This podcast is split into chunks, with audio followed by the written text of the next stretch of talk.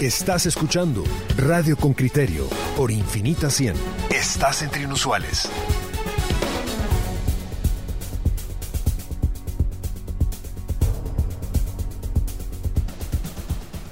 Nosotros estamos atentísimos a las preguntas de los oyentes con criterio y hoy le queremos traer todas las respuestas en torno a las vacunas contra el COVID. ¿Qué es lo nuevo en el mercado? Pero sobre todo, ¿cómo está preparado el Ministerio de Salud ya? Vimos a través de los noticieros en la televisión los cuartos fríos que empiezan a adaptarse. Escuchamos a la ministra de Salud que eh, ya empiezan los preparativos logísticos para recibir las vacunas, pero hay muchas más preguntas, cómo, cuándo, dónde, quiénes serán los primeros. La doctora Lucrecia Ramírez, ella es la viceministra técnica del Ministerio de Salud, se une a esta conversación.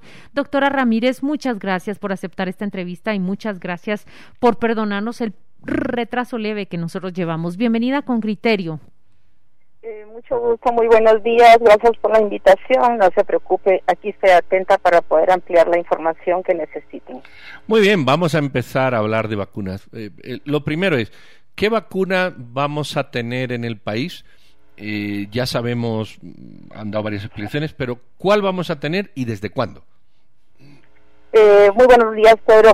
efectivamente, nosotros continuamos a la espera de que el mecanismo COVAX elija cuál va a ser la vacuna que se adapte a nuestra región. Eh, sabemos que ya fueron aprobadas algunas y entre estas tendrán ellos que seleccionar cuál es la que mejor se aplica para el país. Entre esas que mejores se aplican para el país, vimos las explicaciones de la ministra de Salud preparando ya los cuartos fríos. Explíquenos, por favor, qué, qué, qué es lo que están haciendo para que nosotros podamos ser vacunados en el corto plazo? Claro, nosotros eh, iniciamos con eh, la, el nombramiento del Comité Nacional en el cual vamos a elaborar el plan de vacunación que sea equitativo, que sea eh, técnicamente y científicamente analizado cuáles van a ser estas poblaciones que, que van a ser vacunadas. Y eh, dentro de los avances que hemos tenido en, estas reuniones, efectivamente hemos analizado que eh, las personas mayores de 60 años representan pues un riesgo bastante alto eh, de mortalidad. Por lo tanto, eh, consideramos que si vacunáramos a, a, esta población, podríamos reducir en un 70% aproximadamente la mortalidad de nuestros casos. Esa es la lógica que sigue. Personal de salud, personas también mayores de 60 años. Así es. El personal de salud, eh, esos están eh, en la primera línea. Ajá. Esos son los que primero van a ser vacunados. Ajá. Posteriormente serían eh, estas personas, estas poblaciones que, que estamos analizando, que serían los mayores de 60 años y eh, por supuesto las personas que tienen otras enfermedades concomitantes que les pueden causar eh, complicaciones y mortalidad. Ahora, ministra, la pregunta del millón y la que nos planteamos todos es ¿cuándo llega el primer contingente de vacunas?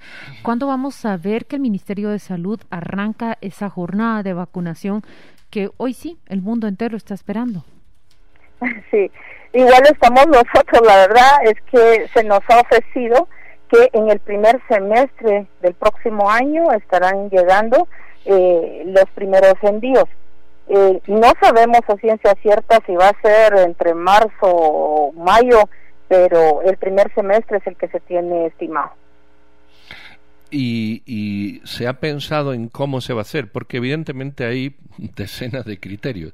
Eh, que si comiencen ante los servidores públicos básicos, hay que definir eso, que si em, comiencen primero los de mayor riesgo, hay que definir eso, eh, eh, podemos, podemos caer en un caos como en estos países que hay hambre y llega un camión a repartir y todo el mundo asalta el camión con estas cuestiones, es decir, cómo se pretende manejar toda, toda esta, eh, yo diría que inquietud y ansiedad. precisamente, pero esa es el, la razón, uno de los objetivos de este comité en el cual se está analizando toda la, estrategia de logística, cómo es que vamos a hacer el ordenamiento. Eh, básicamente, y eso sin lugar a dudas, el personal que está en la primera línea va a ser el primero.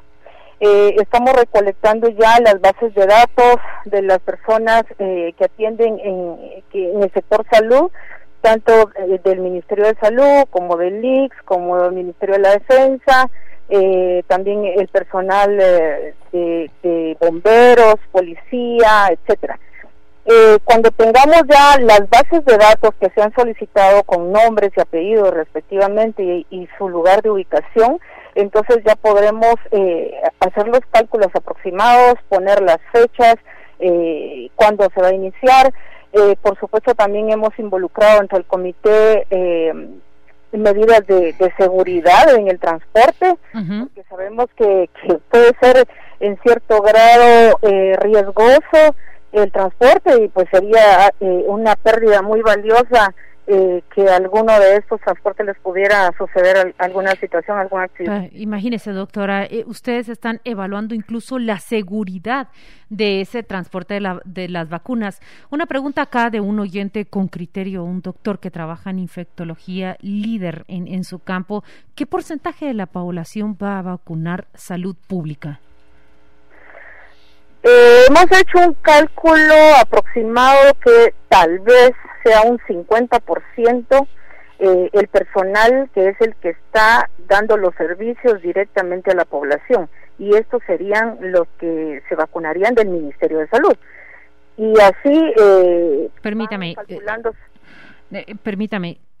Me está hablando de personal de salud, 50% vacunados por salud pública, pero ¿la población completa? En, la población completa del país es al 20% de la población. 20% aspira salud pública a vacunar. ¿Y qué va a pasar con el 80%, viceministra? Ese 80% esperamos cubrirlo en, los siguientes envíos que pueden ser en el siguiente año. Eh, se ha manifestado esa necesidad de poder continuar protegiendo a la población, se están haciendo cálculos, se están haciendo las solicitudes respectivas, para que eh, el 100% de la población sea vacunado eh, en un término de, dos años más o menos. 2021 lo terminamos, entonces, calcula usted con 20% de la población vacunada. Esto es personal de salud y luego tercera edad y personas con vulnerabilidad. Entiéndase que padecen enfermedades que los hacen mucho más vulnerables. Así es. Pero 20%. Bueno, 20% hace lo público. Ahora habrá que ver eh, quién hace desde lo privado.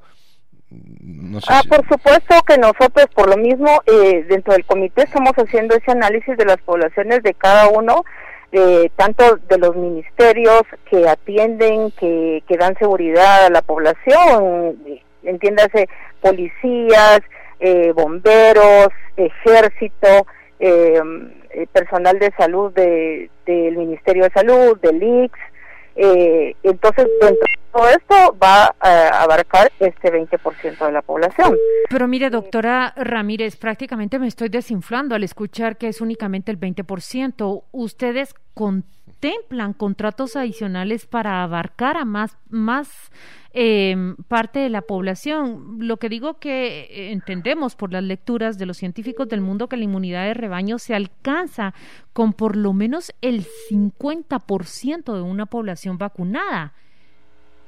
Efectivamente, así es. La situación eh, la tenemos que poner en el contexto de que la distribución de las vacunas a nivel mundial eh, es una asignación que se le ha hecho al país para cubrir este 20%.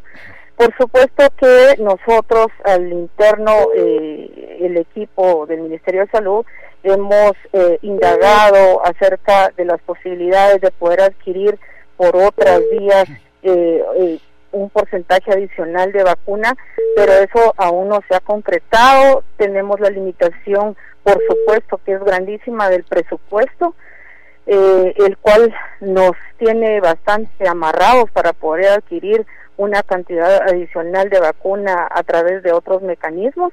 Sin embargo, pues no nos hemos quedado quietos, estamos haciendo todo lo posible por por, eh, por hacer algún tipo de incidencia para lograr un incremento en, ese presupuesto. Yo, yo estoy recibiendo mensajes directamente del doctor Edwin Asturias de Coprecovid donde dice 20% contratado con COVAX, pero se intenta cubrir un 30% con contratos adicionales. Él nos recuerda que en nuestro censo el 40% es población menores de 18 años, entonces se confía en que esa población es la menos vulnerable. Eh, yo, lo que quiero preguntar es, ¿qué, cuesta una vacuna? Porque en todos los países está lo público y lo privado. No podemos tampoco pensar que lo público nos va a abastecer a todos en cinco minutos. ¿Qué cuesta una vacuna de estas o qué puede costar en un mercado privado al que seguramente acuda el que pueda y quiera? El precio inicial que se nos ha, proporcionado a nosotros es de 10.56 eh, dólares por dosis. Es decir, yo, yo con 100 que sale, con 150, voy a no, darle no, supongo que es la compra por mayor que está haciendo el gobierno, ¿no? Bueno, 200 que sale y ya acabo de triplicar el precio. Con 200 que sales, yo puedo ir en teoría, o 300 si usted quiere, yo puedo ir en teoría a un centro privado a que me pongan esta vacuna. Si, si eh, estamos hablando en un marco teórico, ese, esa podría ser la referencia. Eh, esa podría ser la referencia eh, del precio que se nos ha dado a nosotros como un precio especial eh, a los países eh, pobres que lo hemos solicitado. Sin embargo, pues por supuesto las empresas fabricantes manejarán sus sus eh, presupuestos. Y... Claro, mire, la verdad es que Pedro parece hacer una matemática muy simple, pero yo simplemente me voy a remitir al precio de las pruebas. O sea, pruebas que cuestan 60 dólares y que se ha uniformado así su precio, nosotros las pagamos aquí en los laboratorios privados en junio 3.400, hoy las estamos pagando en 800, en 1.200. Es exactamente lo mismo con las vacunas. Recuerden ustedes la gran controversia cuando el Ministerio de Economía trata de establecer precios tope. Y yo no sé si aquí se está definiendo la mesa de gobierno establecer un precio tope, si, si las vamos a tener también en el campo eh, privado, doctora. Eh, nosotros dentro del campo de, salud lo que vamos a, a, tratar o estamos también trabajando dentro del comité es poder hacer los lineamientos con los cuales se puedan autorizar el ingreso de las vacunas sin embargo, eh, en cuestión de precios, sí ya es eh, asunto del Ministerio de Economía, por supuesto. Pero ustedes son los rectores y el papel que pueden jugar es, justamente eso. el poder vigilar que sea la vacuna adecuada, que cumpla con los requisitos de la OMS, que sea segura y eficaz. Mire, em, yo, yo quisiera insistir, el Ministerio de Salud eh, hace esfuerzos por abarcar a la mayor parte de la población, ¿qué papel va a jugar el Seguro Social? Porque lo que me preocupa aquí es que se diga, bueno, los médicos en el área privada van a cubrir a otra población, pero sabemos que lo que alcanza la medicina privada es un fragmento mínimo, si no ínfimo, de la población. Y miro que salud pública, de acuerdo con sus respuestas, me está diciendo un 20% en el 2021. Es decir, nosotros estamos rezagadísimos en esa carrera de acceso a la vacuna, doctora. Sí, el IX también está participando con nosotros dentro del comité, también está muy preocupado por poder adquirir eh, alguna cantidad de dosis eh, para cubrir a su población y como le digo, eh, como estamos trabajando coordinadamente dentro de la población que, que estamos contemplando vacunar, está la población que atiende al sector salud también del IX. Bueno, vamos a ver, vamos a ver qué ocurre. Yo lo que pienso es que con la experiencia que hemos tenido en relación a las pruebas de COVID, eh, el sector privado termina siendo más ágil que el sector público.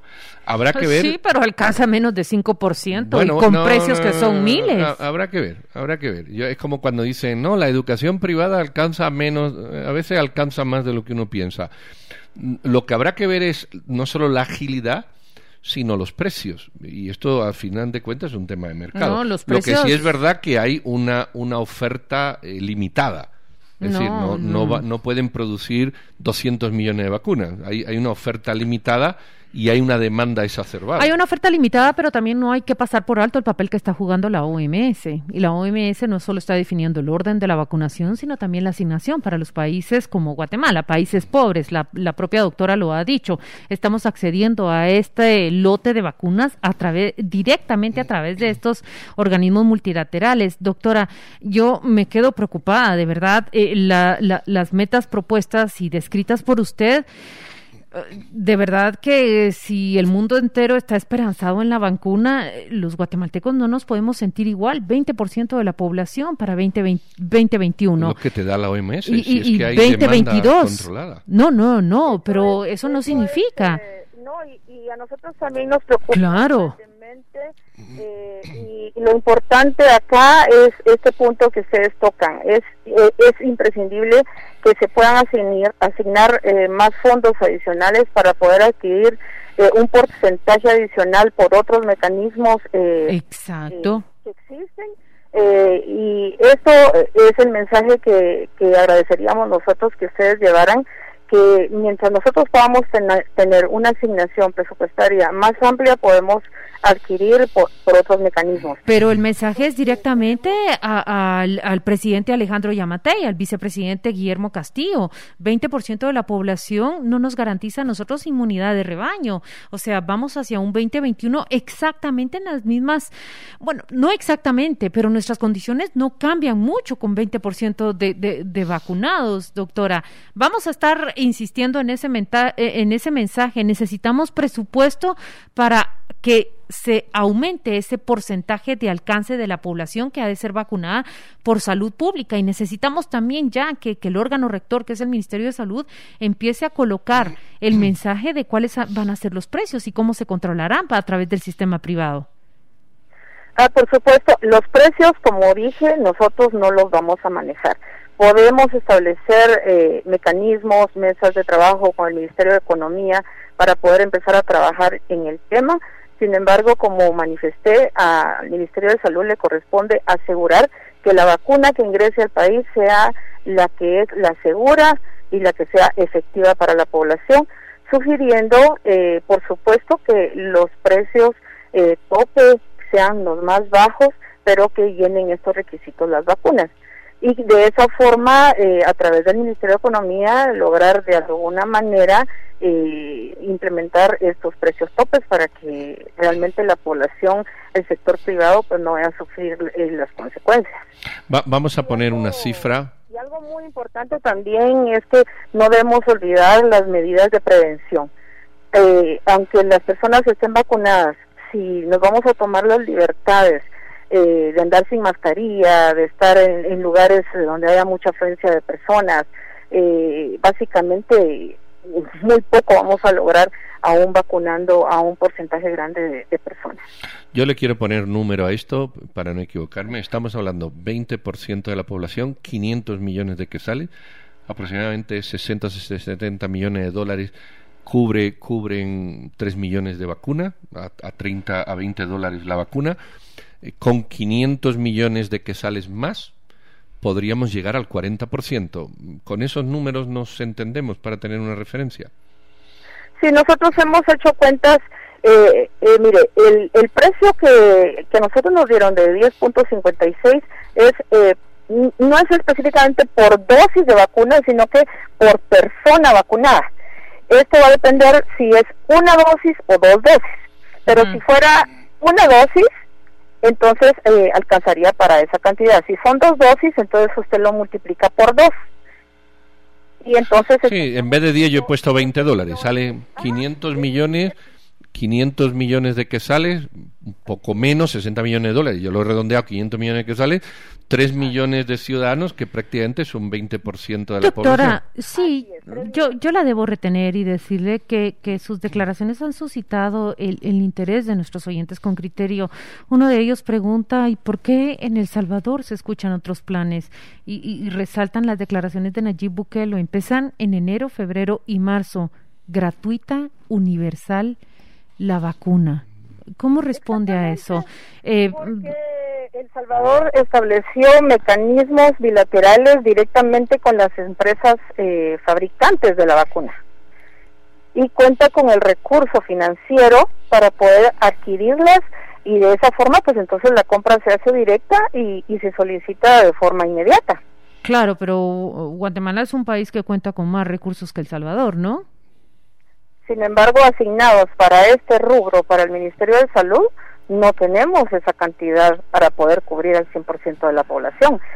Eh, los números que yo les di, imagínense que nosotros ya tenemos 17 biológicos para cubrir eh, todas las enfermedades eh, transmisibles en este momento en la cartera de servicios de salud.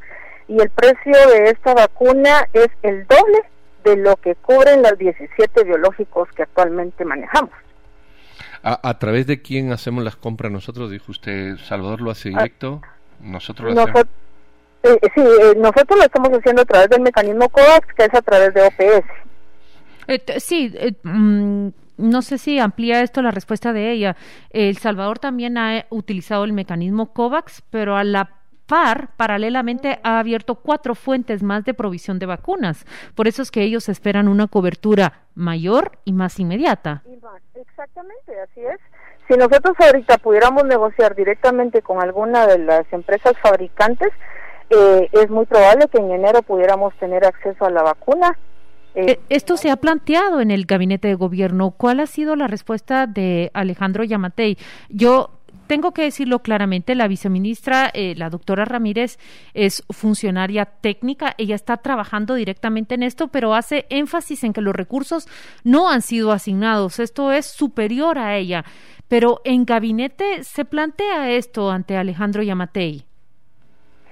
Seguramente la señora ministra lo, lo está manejando y lo está exponiendo eh, al señor eh, presidente. nosotros, pues a nivel de viceministerio, no tenemos acceso al gabinete, pero eh, seguramente que sí, se, se está manejando y se está analizando esta situación. Eso, eso mismo lo, lo he dejado claro, doctora eh, Ramírez. Usted es un, un cuadro técnico que se dedica a operativizar todo y a garantizar que, que las dosis de las vacunas lleguen seguros a su destino, como nos lo ha explicado, pero también nos ha dicho que nos hemos quedado corto en la asignación de fondos, pero también muy cortos en la capacidad de salir a negociar y establecer otras fuentes de recepción de esas vacunas. Yo le agradezco su participación en esta entrevista y mm, me quedo con esto. Usted también está compartiendo esta preocupación. Son muy pocos. Necesitamos más recursos y más agilidad de parte del Ejecutivo para em, encontrar otras fuentes para recibir vacunas. Exactamente, o sea, nosotros necesitamos todo el apoyo que se pueda tener para poder ampliar esta cobertura, eh, la cual va a ser de mucho beneficio para la población. Muchas gracias. Muy bien, muchísimas gracias. Muy feliz día, viceministra. Saludos cordiales. Igualmente para ustedes. Muy amable, gracias. Miren, aquí Sandra Rodas está diciendo, buenos días, señores con criterio. Les saluda Sandra Rodas, sobreviviente de COVID-19. ¿Por qué razón San Salvador está en condiciones mucho más esperanzadoras que nosotros? Pasa con las autoridades responsables del manejo de la vacuna para el país. ¿Habrá algún intermediario en la compra que llevará agua a su molino? Muchos saludos. Buena entrevista con la doctora Ramírez. Felicitaciones, nos dice César Quiroz. Y dice, hay eh, Jorge Escobar dice, hay 850 mil para convivios y no hay para vacunas. Una ampliación presupuestaria porque es emergencia. Eh, bueno, definitivamente todo este mensaje tiene que llegar al Congreso de la República, al ministro de Finanzas, al presidente Alejandro Yamatei. Yo voy a leer también tres o cuatro. Ninoshka Matute dice, la incapacidad y pasividad de los funcionarios público es sencillamente inaceptable. 20% vacunados no tiene ningún sentido para combatir la pandemia. Terrible. Carlos González dice, el Congreso no tiene ni la voluntad ni la agilidad para la adquisición de fondos para lograr esto en beneficio de la población. Julio Fernández Melgar agrega, al igual que el país ganaría más en cuanto a promover la reactivación económica con más población inmune al COVID, que un puente o carretera. Entonces, ¿por qué no sacrificar mil o mil quinientos millones de presupuesto para alquiler vacunas ya en febrero o en marzo? Y eh, Xiomara eh, dice, acá en Guatemala todavía no han llegado la comisión que quieren triste y lamentablemente eh, para la adquisición de, vacunas, se, se, está refiriendo. Antonio Cordón dice, el 2021 el gobierno tiene previsto vacunar 20%. En lo privado solo tendrán acceso entre un 8 y un 10. Y con el IC un 7, un 8, lo que llegamos a un 35, un 38 de la población, pero la inmunidad necesita 60%. Conclusión, siempre nos quedamos como, como un poquito como un poquito bajos en relación a otros. Aunque aquí hay también una, un problema que es una, una capacidad limitada de producción mundial, que obviamente está limitada, aunque sea muchos millones, está limitada. Y luego hay países que tienen estas empresas en, en su propio territorio o son nacionales que exigen un abastecimiento del mercado nacional antes que internacional. Yo, yo estoy de acuerdo contigo, pero también eh, no puedo mm, pasar por alto o dejar por un lado lo que la viceministra nos dice. Eh, tenemos lo que tenemos porque la asignación presupuestaria fue reducida. No, no, es que eh, tratas de decir, bueno, miren, eh, está esta causa, será limitado, eh, hay países que están acaparando más. De acuerdo, esa es una realidad, pero nosotros podemos aspirar para algo mayor que el 20%. No lo digo yo, lo ha dicho la viceministra. Lo que pasa es que el presupuesto ha sido limitado. lo que pasa es que nosotros nos toca, con las declaraciones de la ministra, es ir a tocar la puerta del presidente Alejandro Yamatei y decirle, bueno, ¿cuál es la prioridad? Porque 10 millardos para la reconstrucción, eso ya lo declaró, 10 millardos para la reconstrucción eh, y todo va a ser regentado, administrado y coordinado, coordinado por el Ministerio de Comunicaciones. Bueno, ¿Qué, va a ser primero? ¿Qué, va a ser primero? Y esa es una pregunta muy válida. Dice Lee González, todavía me atrevo a decir que ese 20% será sorteado. Escuchar ese tipo de noticias, Guatemala será prácticamente limitada a recibir la bendita vacuna para solo el 20% de la población. Eh, comparto con usted, Lea González, esa desesperanza que nos deja en la entrevista. Lo que pasa es que hay, hay dos cosas que hay que entender. Una es con más dinero en el presupuesto posiblemente se podrían adquirir más. Eso es cierto. Pero hay una segunda la oferta es limitada. Es decir, usted no puede ir a comprar 10 millones de vacunas a cualquier lado. Eso no, no ocurre por una razón, porque hay una producción limitada. Claro, hay como cuatro o cinco vacunas. Usted puede confiar en la que vale 3,25 dólares. Eh, China, y, no estoy diciendo que sea mala, estoy diciendo que hay que confiar en eso, o usted puede ir a la que vale 35 dólares, la moderna, que de no sé dónde, o quedarse con una que vale 19 o 20, que es esta de Pfizer o, u otras más. Pero aún así, aún así, está limitado el mercado, es decir, no se puede comprar lo que uno quiere. Eh, eh, yo creo que la pandemia nos ha puesto sobre la mesa una cosa de la que nos habíamos olvidado todos, que son lecciones económicas básicas, lecciones de economía básica, la oferta, la demanda, la capacidad de compra, los precios, creo que es bueno aprovechar estas Navidades para leer algún libro sobre, sobre esos temas. ¿Hay que dedicar más prioridades en el gasto económico? ¿Hay que dedicar más? Sí, la viceministra lo ha dicho, Claudia lo refuerza y yo también lo suscribo. Ahora, aún teniendo 500 millones más, ya veremos si conseguimos las vacunas oportunas o, no las hay. Eh, en fin, pero que hay que, hay que discutir esto. Eh, es una discusión de, de, país que, bueno, ahora está cerrado todo, ¿no? Ya se cerró el Congreso, ya se cerró el bueno, Senado. Bueno, mira, definitivamente es que yo, esto tiene nombre y apellido. El primer nombre y apellido es Alejandro Yamatei, el segundo nombre y apellido eh, pues son 160 en el Congreso de la República. Yo lo que, lo que le pregunto a nuestros gobernantes es cuál es la prioridad que le dan a la vacunación de la población. de hecho, no ha habido una discusión pública. Empieza por ahí. No ha habido una discusión en el Congreso, que creo que son las discusiones públicas, decir, bueno, ¿cómo vamos a abordar este tema? Como el Congreso está viendo si el presidente tiene un carro blindado más o menos, si se pagan los almuerzos o cualquier otra estupidez de esas que pierden. Y el debate nacional, el auténtico debate nacional no existe, porque no existe, pues entonces nos entrampamos en discusiones absurdas y hay que elegir primero al magistrado de una sala o de otra, en vez de sentarnos y decir, bueno, tenemos, pero, pero ¿qué le va a preocupar a un presidente del Congreso? La primera vacuna que venga va a ser para él si cuando estuvo enfermo se recetó un, un pabellón exclusivo en un hospital solo para militares, pues la primera que venga, él va a decir que es la necesidad aquí. Y entonces va a haber gente que se va a morir porque sigue habiendo abusones. En este caso, el, el, primer abusón se llama Alan Rodríguez. Nos gusta escucharlo o no, eso es así. Hasta que los ciudadanos no dejemos claro que en este país existen unas normas, una ley y un respeto por, por los procedimientos y hay ese tipo de abusivos, y no voy a olvidar lo que Alan Rodríguez ha hecho, no lo voy a olvidar, porque me parece el autoritarismo más miserable, más miserable que puede que pueda hacer alguien y es en el ejercicio del mm, poder reservarse algo cuando hay gente que muere. Es lo que dicen los oyentes con criterio, de verdad. O sea, Lea González dice el 20% será sorteado. Qué bueno fuera sorteado Lea González.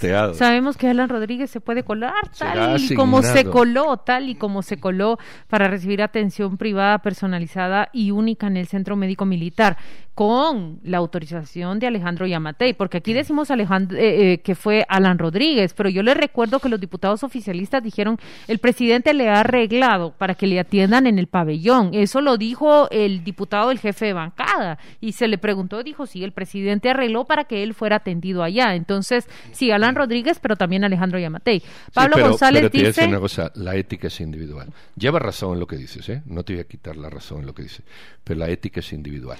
Eso a mí, a mí me llaman ahora y me dicen que hay un pabellón reservado y al que me llama lo mando al Eso es tan cierto, Pedro, que la ética es las personal. Las dos cosas son ciertas. Eso es tan cierto, Pedro, que la ética es personal como que también el líder imprime una cultura una cultura y una ética también.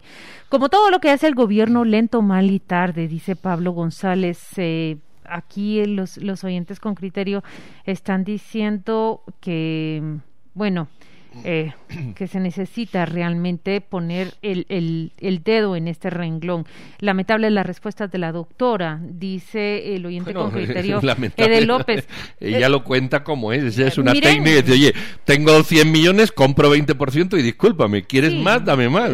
más técnico imposible. Yo, eso es lo que voy a decir. Por supuesto, usted está canalizando su, su decepción con la doctora Ramírez, pero mire, oyente con criterio, no es ahí hacia donde debe estar canalizada nuestra exigencia, porque ella trabaja con un presupuesto, claramente lo ha dicho, necesitamos ampliar este presupuesto. Cuando le digo, bueno, ¿y porque El Salvador negocia con otras fuentes de provisión de vacunas? También lo necesitamos. Más bien, esta funcionaria que se ha puesto hoy al teléfono nos ha alertado a nosotros y está alertando a los propios gobernantes. No es así como debe de ir el programa de vacunación para Guatemala.